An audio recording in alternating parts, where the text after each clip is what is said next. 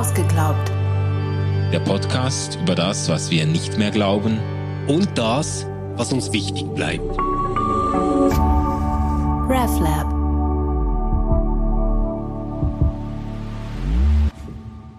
Hallo und herzlich willkommen zu Ausgeglaubt. Wir sind bei der Folge 4 der dritten Staffel Die großen Fragen.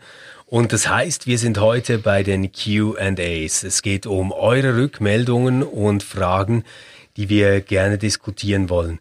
Und eine Frage wurde immer wieder in verschiedenem Zusammenhang gestellt, nämlich diese Frage nach Gott. Also warum geht ihr überhaupt davon aus, dass es einen Gott gibt, wenn ihr über diese großen Fragen sprecht, die ja auch philosophische oder biologische oder medizinische oder psychologische Fragen sind?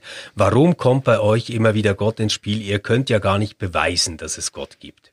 Ja, und es ist auch so, wir werden eine Folge machen äh, in dieser Staffel noch, die sich spezifisch um diese Frage dreht. Existiert Gott oder ist Gott tot oder so? Weil das ist natürlich auch eine der ganz großen Fragen der Menschheit. Äh, gibt es Gott? Wir haben die jetzt nicht vorangestellt, werden aber äh, darauf zurückkommen. Und natürlich ist ein Stück weit, haben wir bei allen bisher besprochenen Fragen diese theologische Perspektive auch immer wieder stark gemacht. Und die Frage ist jetzt, oder die Rückfrage ist jetzt so, äh, mit welchem Recht machen wir das genau. eigentlich? Genau. Und ich bin da eigentlich ziemlich pragmatisch. ähm, ich ich versuche mal meine Karten offen zu legen, ja. Für mich ist es nicht so, dass ich jetzt zunächst hingehen werde und einen Gottesbeweis suche also ja. irgendeine Art und Weise, mit der ich beweisen könnte oder plausibilisieren könnte, dass es Gott gibt und dann quasi über Gott und die Welt nachdenke, sondern ich versuche das umgekehrt zu machen. Ich sage mir, Gott ist ein Konzept und über diesen Umweg, über diesen Interpretationsumweg über Gott kann ich versuchen, die Welt, meine großen Fragen, mich selbst, meine Beziehungen und alles Mögliche zu verstehen. Das ist eine Hypothese. Es kann sein, dass die total irre geht. Aber mein Punkt wäre, dass ich das nicht von außen verifizieren kann. Also es gibt keinen Standpunkt, auf den ich mich stellen kann, wo ich jetzt sagen kann, es gibt Gott oder es gibt Gott nicht. Deswegen versuche ich das an den einzelnen Fragen selbst zu tun und äh, mir da zu überlegen, ist jetzt Gott eigentlich ein sinnvolles Konstrukt oder nicht? Also ähm, erklärt Gott dort etwas, bereichert er die Perspektive? Ähm, unter der ich auf diese Frage blicke und ist Gott eine sinnvolle Voraussetzung, um über diese Fragen nachzudenken? Mhm.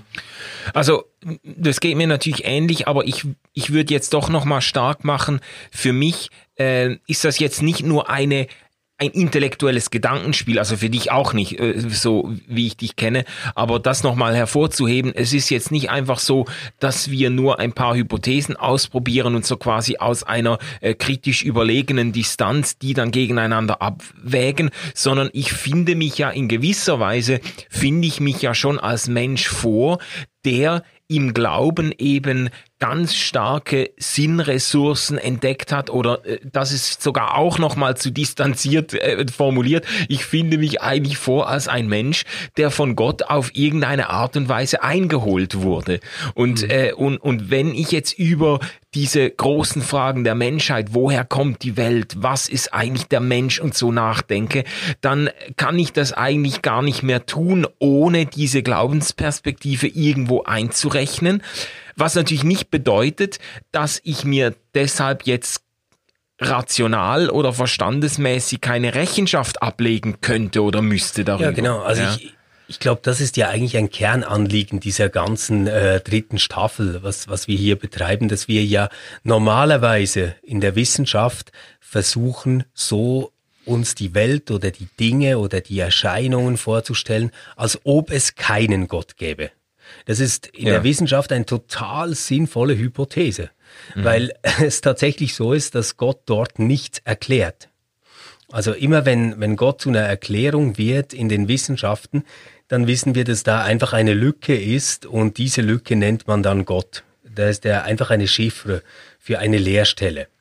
Ähm, aber ich als Mensch, als äh, gläubiger Mensch, der mit einem Gott rechnet, ich habe ähm, diese wissenschaftlichen Erkenntnisse natürlich zur Kenntnis zu nehmen und ich finde die auch richtig und gut und die bereichern mich und trotzdem ist das ja nicht alles, was mein Weltbild ausmacht.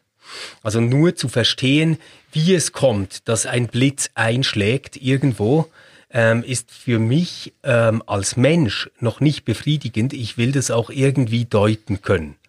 Und für dieses Deuten rechne ich mit Gott. Und das versuche ich in Einklang zu bringen, also quasi die Perspektive einer Naturwissenschaft, die Phänomene erklären kann ohne Gott und meinen eigenen Glauben, der, wenn es darum geht, Dinge zu bewerten oder zu deuten, eben nicht ohne Gott auskommt. Ja. Das versuche ich zu verbinden.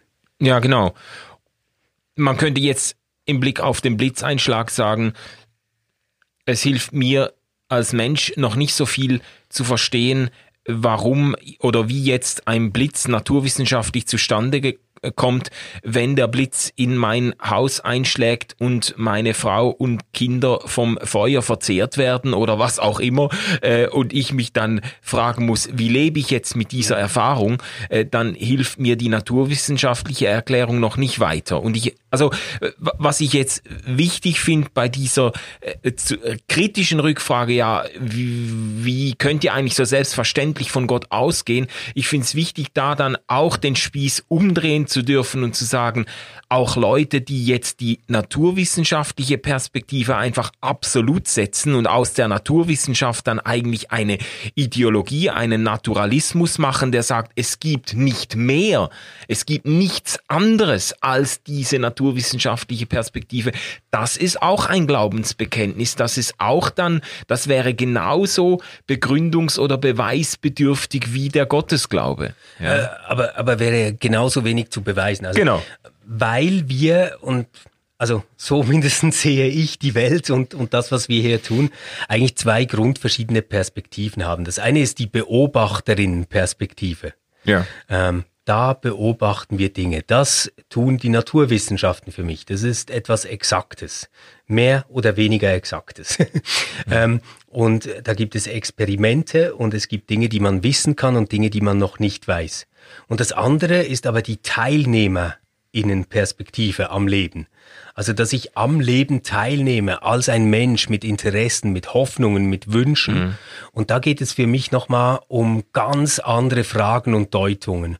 Also dein Beispiel mit dem Blitzeinschlag in dein Haus, oder? Äh, die Beobachterperspektive kann feststellen, dass da ein Blitz eingeschlagen hat mhm. und kann auch gut erklären, warum das unter diesen Bedingungen geschehen ist. Es wird dir aber als Teilnehmer an deinem eigenen Leben, als einer, ja. der dieses Leben leben muss und sich darin orientieren und entscheiden muss, nicht reichen. Ja. Das ist das aller uninteressanteste, was es überhaupt gibt, äh, wenn du dann diese Beobachterperspektive hörst. Du musst dann deuten, du musst dann Entscheidungen treffen, wie du weiterleben kannst, wie du diese Dinge integrierst, die in deinem Leben passieren. Ja, genau, genau. Und unter dieser Voraussetzung oder auch unter dem Eindruck solcher äh, ähm, Erfahrungen diskutieren wir diese großen Fragen der Menschheit. Ähm, und die eine Frage, die erste Frage, die wir da diskutiert haben, warum gibt es die Welt überhaupt? Da haben wir ja so ein bisschen mit diesen Konzepten jongliert, so Pantheismus, Panentheismus, also alles ist Gott oder alles ist im Gott. Ähm, oder Gott durchwirkt alles. Genau, genau. Und da, äh, ich, ich möchte mal zu einer Rückfrage kommen, die im Blick auf diese Konzepte gestellt wurde von René. Er hat, äh, er hat dann, ich glaube, das war auf dich gemünzt, ja, weil du dann äh, äh, sehr mutig. Ich habe gesagt, Gott ist das genau, Universum. Gott mit dem Universum identifiziert hast und er hat dann gesagt, ja, aber dann wäre ja eigentlich der Urknall, wäre ja quasi die Selbsterschaffung Gottes und der anstehende Kältetod des Universums wäre dann die Selbstabschaffung oder Selbstauflösung Gottes. Ja, also ähm, tatsächlich glaube ich, dass der Unterschied gar nicht so riesig ist, ob wir jetzt panentheistisch denken, also quasi Gott ist in allem drin, mhm. oder ähm, ob wir äh, eigentlich das, das Ganze wirklich pantheistisch denken, also alles ist göttlich, alles ist Gott, mhm. ähm, weil im einen Fall entsteht quasi Gottes Wohnraum im Urknall, mhm. im anderen Fall verändert er sich selbst. Wenn wir dann den Kältetod des Universums nehmen, von dem René schreibt, dann wäre es auch so, dass sich sein Wohnraum wieder verändert mhm. oder eben er selbst. Und tatsächlich ist meine Idee, dass die Welt, ähm, die ich als eine Gegebenheit, als eine Gabe, würde ich jetzt eben theologisch sagen, von Raum und Zeit an andere ähm, zu Gott relativ freien Lebewesen verstehe, ähm, dass, dass das für mich etwas ist, in dem sich Gott entschlossen hat, so Gott sein zu wollen. Ja. Also quasi mit dem Urknall ähm, realisiert Gott eine Möglichkeit, nämlich sich selbst als Schöpfer.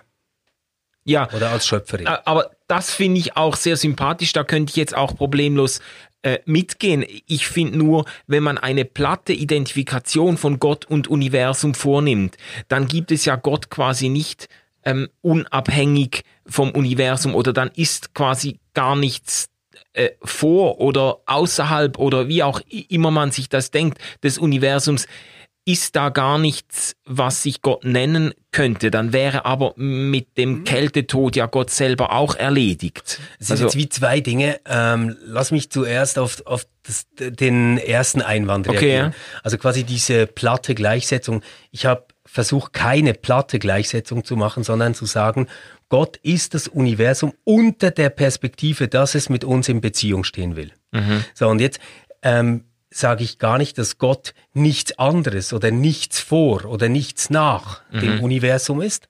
Ich sage nur, für den Menschen ist der Schöpfer oder die Schöpferin des Universums die oder der ihn gewollt hat als Partnerin oder Partner, nicht zu unterscheiden von diesem Universum selbst unter der Bedingung, dass dieses Universum mit den Menschen in Beziehung stehen will.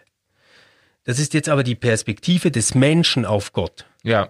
Jetzt, äh, wenn man sich denken würde, man könnte eine Perspektive von Gott her einnehmen auf diese ganze Geschichte, dann mhm. könnte man natürlich sagen, ja gut, ähm, dann wäre das Universum quasi das Resultat der Entscheidung Gottes, aus sich herauszutreten, in Beziehung zu stehen und anderen Platz zu machen.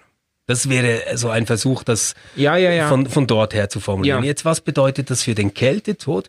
Naja, ähm, das, äh, was, was wir dort als äh, Kältetod in, ich weiß nicht, was sind es, 18 Trillionen Jahren oder irgendwie sowas erwarten ähm, vom Universum, das wäre dann tatsächlich ein ähm, Gott kommt zu sich selbst zurück und nimmt das, was an Erfahrung, an Leben, an Andersheit von ihm geschehen ist, auf und muss es in sich integrieren.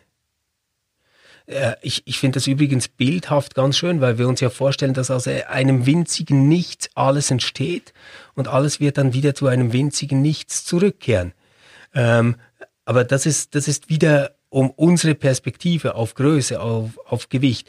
Aber, aber von Gott her ging es ja um Potenzial. Und Gott ist quasi aus einem winzigen Nichts zu diesem Universum, zu dieser Welt geworden. Also ähm, habe ich Großes zu erwarten, was geschieht, wenn er wieder zu sich selbst zurückkommt. Ja, ja. Also, ja, ich bin da ein bisschen, aber wir, da, damit würden wir die Diskussion quasi nochmal weiter treiben. Aber ich bin da ein bisschen ambivalent. Manches ähm, finde ich faszinierend und auch zustimmenswürdig. Äh, ich frage mich dann, äh, wie du, äh, wie du mit eben mit gottfeindlichen, chaotischen, lebensvernichtenden Erscheinungen umgehst, beziehungsweise, also was mir halt äh, gar nicht nahe liegt, ist äh, das Ganze dann irgendwie in Gott hinein zu verlegen und dann das Böse und das Gute und das Zerstörerische und das Kreative und so irgendwie dann äh, mit Gott selbst zu identifizieren. Das ist mir dann immer äh, unheimlich, weil, weil Darüber das, sprechen wir ja noch ja. bei der Frage, gibt es das Böse, aber vielleicht mal ja. Spoiler im Voraus. Ich würde nicht sagen, dass Gott eine Schöpferin ist, der es gelungen ist, eine Welt ohne Böses zu schaffen.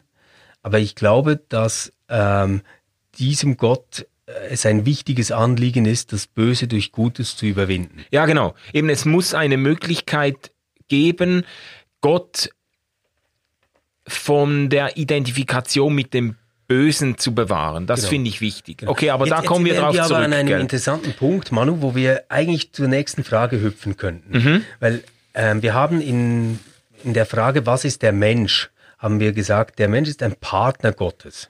Mhm. Und da kam jetzt die Rückfrage, Leute, macht ihr da nicht wieder eigentlich denselben Fehler mit Spezizismus? Also auf der einen Seite quasi so der Mensch als das hervorgehobenste Tier und, und Wesen. Ja. Ähm, oder andere Falle, erniedrigt ihr eigentlich Gott mit diesem Gedanken? Ja, ich, also mir fällt jetzt die zweite Frage leichter zu beantworten, weil ich, weil ich wirklich sagen würde, Gott, diese Vorstellung, äh, die ich auch für biblisch begründet halte, dass Gott den Menschen quasi auf Augenhöhe als Partner, als Gegenüber schafft und so. Das ist meines Erachtens auch die wichtigste Implikation dieser Rede von der Gott-Ebenbildlichkeit des Menschen. Ähm, äh, das ist für mich überhaupt nie etwas gewesen, was Gott depotenziert, sondern im Gegenteil, was Gott in besonderer Weise auszeichnet als ein Gott der Liebe, der es eben, der es eben nicht nötig hat, ähm, bei sich selbst zu bleiben, sondern groß genug und auch äh, da kannst du von mir aus alle alle diese diese Begriffe hineinverpacken, souverän genug, allmächtig genug ist, äh, um eben sich Menschen oder Geschöpfe gegenüberzustellen und mit ihnen sich auf eine Geschichte einzulassen, das hat für mich mit der Größe Gottes sehr viel mehr zu tun als mit einer Depotenzierung. Ich meine, eigentlich erzählt ja auch diese Jesus-Story was ganz ähnliches, oder? Ja. Also, dass er sich quasi erniedrigt dazu, Geschöpf zu sein mhm. und an diesem Geschöpfsein ähm, dann selbst eigentlich untergeht und in diesem Untergang aber das Geschöpfliche erhöht und überwindet. Also mhm. Also das wäre so transformiert, ja. ja. Ähm, bei, bei der anderen Sache muss ich sagen, na ja, äh, ich bin natürlich ein großer Freund des Spezizismus. Ich kann auch kurz erklären, weshalb. Ich glaube, dass das ähm, keine dumme Position ist. Die Position wäre, ich, ich sage kurz, wie ich sie falsch fände, die Position wäre dann falsch, wenn man sagt, der Mensch ist quasi die Krone der Schöpfung, er soll sich alles unterwerfen und mhm. nach Lust und Laune gebrauchen dann würde ich sagen, nein, das ist keine gute Idee. Mhm. Aber wenn wir über Ethik nachdenken wollen, ohne in einem krassen Sinn utilitaristisch zu werden, dann kommen wir letztendlich um einen Spezizismus nicht herum. Mhm. Weil unser Anliegen, wenn wir zum Beispiel an Menschenrechte denken etc., ist ja nicht nur zu sagen, ähm, kognitiv hochentwickelte Wesen, die ganz tolle Dinge tun können, die andere Lebewesen nicht tun können, sind alle gleich an Würde, sondern wir sagen, jeder, der Mensch ist, ist gleich an Würde. Mhm. Ähm, und da nehmen wir auf eine Spezies Bezug. Also wir sagen, ähm, jetzt in diesem ethischen Anliegen, das kommt einer Spezies zu. Das kennen wir über diese Spezies. Das heißt jetzt noch nicht, dass man alle anderen Lebewesen dann scheiße behandeln muss. Ja, ja, das genau. Ist ja völlig klar. Ja. Ähm, aber wenn wir äh, über Gott nachdenken und die Welt, dann ist die Welt äh, ganz klassisch gesagt immer ein Geschöpf Gottes. Also Gott hat die Welt geschaffen und darin so äh, ist die religiöse Überlieferung, hat er einen Bund geschlossen mit Menschen. Ja. Das ist so die, die Grundidee. Jetzt kann man sagen, na ja, vielleicht hat er auch einen Bund geschlossen mit Delfinen oder mit Ameisen. Ähm, das könnte alles auch sein, dann würden die wahrscheinlich irgendwann auch eine eigene Theologie ausprägen. Nur davon sehe ich halt noch nichts. Aber vielleicht liegt es daran, dass ich nicht sehr gut Delfinisch oder Ameisisch kann. Oder Walisch, genau. wie, äh, Do, Do, wie heißt sie? Dori in Findet Nemo. Genau. Ja, nee, also ich, ähm, ich habe da ähnliche Intuitionen. Ich finde, also dieser Vorwurf, des, ähm, der Absolutsetzung der eigenen Art und so begegnet ja oft in Veganer- und Vegetarier-Szenen. Äh, da hat man das ganz oft im Anliegen eben äh, ähm, quasi de, im Anliegen, Tiere zu schützen und den Missbrauch, den Missbrauch von Tieren zu wehren. Und ich bin da immer ein bisschen zwiegespalten, weil ich, weil ich denke, man kommt eigentlich weiter, auch mit diesen Anliegen äh, von Vegetariern oder Veganern kommt man eigentlich weiter, wenn man die Sonderstellung des Menschen festhält und sagt, weil der Mensch eben nicht einfach eines von vielen Tieren ist oder eine von vielen Arten geschöpflichen Lebens, sondern weil er sich eben reflektieren kann, weil er eben Verantwortung übernehmen kann, weil er eben eine Sonderstellung hat. Äh, deshalb steht er auch in der Aufgabe und Verantwortung, seine Mit Geschöpfe ähm, äh, würdig und angemessen zu behandeln und sie nicht, nicht einfach zu unterwerfen mhm. oder sie zu vernichten. Wenn, wenn man einen moralischen Anspruch erhebt, dann sagt man damit ja ein Stück weit schon, dass der Mensch sich eben aus der Reihe anderer äh, Arten irgendwo heraus bewegt hat oder entwickelt hat. Ich, ich, ja? ich finde halt wichtig, wenn es darum geht, Leid zu vermeiden dann finde ich diese Perspektive, die sehr Spezizismus kritisch ist, wunderbar. Also sollten wir Tiere irgendwie durch halb Europa transportieren, ja. bevor wir sie schlachten, weil es da billiger ist und solchen Mist äh, machen, dann finde ich dieses Spezizismus-Argument super.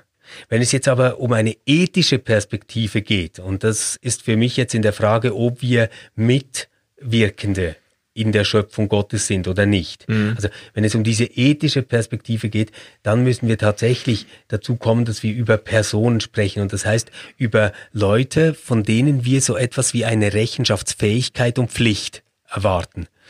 Und äh, dass wir das nicht tun bei Tieren, kann man sich ganz einfach klar machen, dass der Hundehalter bestraft wird, wenn sein Hund etwas tut. Mhm. Und ähm, den, den Hund zu bestrafen, wäre dort eine schlechte Idee. Also man kann dann sagen, er ist so gefährlich, dass er nicht mehr leben darf oder dass er einen Maulkorb braucht oder irgendwas. Ja.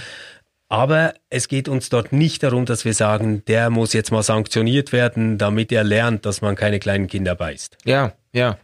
Das, also ich glaube auch, de, das Anliegen würde ich teilen, aber die Argumentation gerade nicht. Ich denke eher, dass man mit einem, mit einem mit einer Ideologie oder einer Überzeugung, die den Menschen einfach einreiht, völlig unterschiedslos in andere Arten und Tiere, dass man damit dann eher noch den eher noch, sage sag jetzt mal, äh, Grausamkeiten gegenüber anderen Arten rechtfertigen könnte, weil man sagt, ja, gibt's ja, gibt's ja in der Tierwelt auch. Natürlich nicht, dass man jetzt systematisch irgendwie äh, äh, andere Arten ausrottet, aber wenn man so in einem Nationalpark mal schaut, wie der Löwe da so mit anderen umgeht, muss man sagen, ja, äh, also das ist auch nicht für alle Kinder äh, sehenswert. Jetzt habe ich mich gerade wieder an eine mega witzige Simpsons-Szene erinnert. ähm, Lisa sagt zu Homer, dass er die Natur besser schützen muss, weil der trennt keinen Müll oder lässt alles einfach liegen, ähm, fährt ein Auto ohne Katalysator etc. Ähm, und dann ähm, ist Homer total empört und sagt, was die Natur schützen, weshalb die Natur schützen, was hat die je für mich getan? Ja, ja. das wäre ja quasi ja. wie die totale Kehrseite dieses äh, Missverständnisses. Aber komm, wir gehen vielleicht mal zu der äh, letzten äh, Frage, die wir noch diskutieren wollten. Ja. Okay. Ähm, dort geht es ja ähm, um unsere Folge Was ist Glück? Ja, genau. Da hat Jean-Marc, äh, übrigens äh, liebe Grüße an Jean-Marc, einer unserer angeregtesten äh, Diskussionspartner. Immer mit ganz klugen Kommentaren. Ja, wirklich, hat ähm, zurückgefragt, gesagt, ja, er hätte irgendwo die Diskussion der Liebe vermisst. Also wir haben über Glück gesprochen, wir haben auch darüber gesprochen, dass das Glück sich oft dann einstellt, wenn man es nicht verkrampft sucht, sondern sich beteiligt an etwas Schönem, an etwas Wahrem, an etwas äh, Gerechtem oder so. Äh, und er hat dann gesagt, er hätte dies Diskussion der Liebe irgendwie vermisst. So dieses Doppelgebot der Liebe, das Jesus ja ganz zentral, für Jesus ganz zentral ist und schon natürlich für das erste Testament. Ähm, wie hängt das zusammen? Wie also wird das die Idee Liebe deinen Nächsten wie dich selbst? Ja, genau. Lie äh, äh, liebe Gott äh, von ganzem Herzen, mhm. mit ganzem Verstand und, und so weiter und liebe deinen Nächsten wie, wie dich selbst. Wie hängt das mit der Glückssuche oder dem Glücksfinden des Menschen zusammen? Ich glaube, dass das ähm, ganz unmittelbar mit dieser Art Glück zu tun hat, die sich eben nicht jagen lässt. Also nicht ähm, dort, wo wir das Glück suchen, dann aufs Glück treffen, sondern Glück etwas ist, das sich als Nebenprodukt quasi einstellt. Und ich selbst deute das in meinem Leben so, dass ich sagen würde, äh, dort, wo ich mich selbst wohlgefühlt habe und gern habe ähm, und dann jemand anderen, und das muss nicht mal äh, jemand ganz nahe sein, wirklich lieben kann, da erfahre ich etwas, was meine eigene Person transzendiert, mhm. was, was sie übersteigt, was größer und wichtiger ist, als ich selbst es bin. Ähm, und dem kann ich Gott sagen. Und dem kann ich dann sagen, jetzt ähm, liebe ich mehr als mich und den anderen. Äh, da ist eine Liebe, die größer ist. Mhm. Und das ist für mich Glück. Wenn ich es aber jetzt als Aufgabe auffassen würde, also quasi, schau mal, du sollst erstens Gott ganz lieb haben und dann sollst du jeden anderen genauso lieb haben, wie du dich selbst hast, dann glaube ich nicht, dass das ein Weg ist, der zum Glück führt. Ich glaube, es läuft genau anders herum, dass wir von der Erfahrung der Liebe, mhm.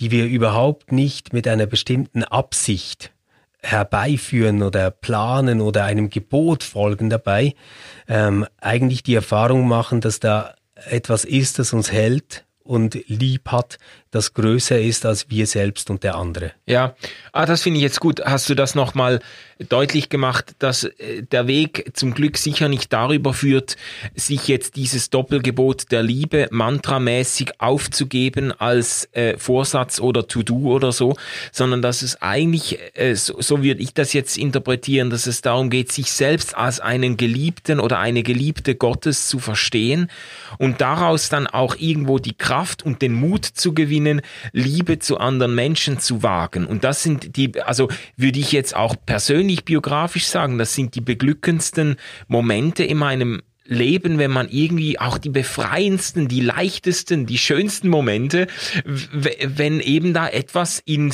in Schwingung gerät, äh, äh, zwischenmenschlich, wenn man merkt, man, man, man konnte irgendwie jemanden lieben, man hat die Kraft zur Vergebung gefunden, man hat äh, Großzügigkeit leben können, nicht aus Pflicht, sondern aus etwas, was irgendwie uns ähm, äh, ähm, äh, uns beflügelt.